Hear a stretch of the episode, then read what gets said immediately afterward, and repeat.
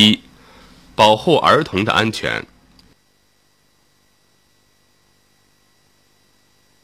人行道、人行横道等是为保护行人、非机动车等交通弱者设置的。驾车通过这些地方时，应考虑到行人，尤其儿童、非机动车会突然靠近或突然出现等情况。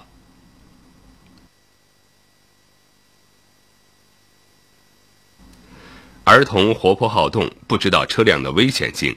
对交通规则也了解甚少，具有以下特点：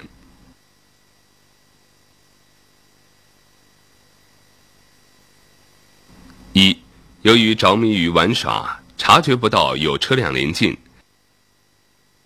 有时突然跑到路上或横穿道路，有的故意不让；二、由于个子矮，视野狭窄，在前面有车或被大人阻挡时，看不到道路的情况，可能从车辆前方过去，然后又猛然的返回；三、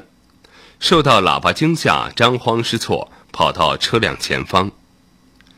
驾车遇儿童时，切不可高速绕行，需要提高警惕，减速慢行，必要时停车避让。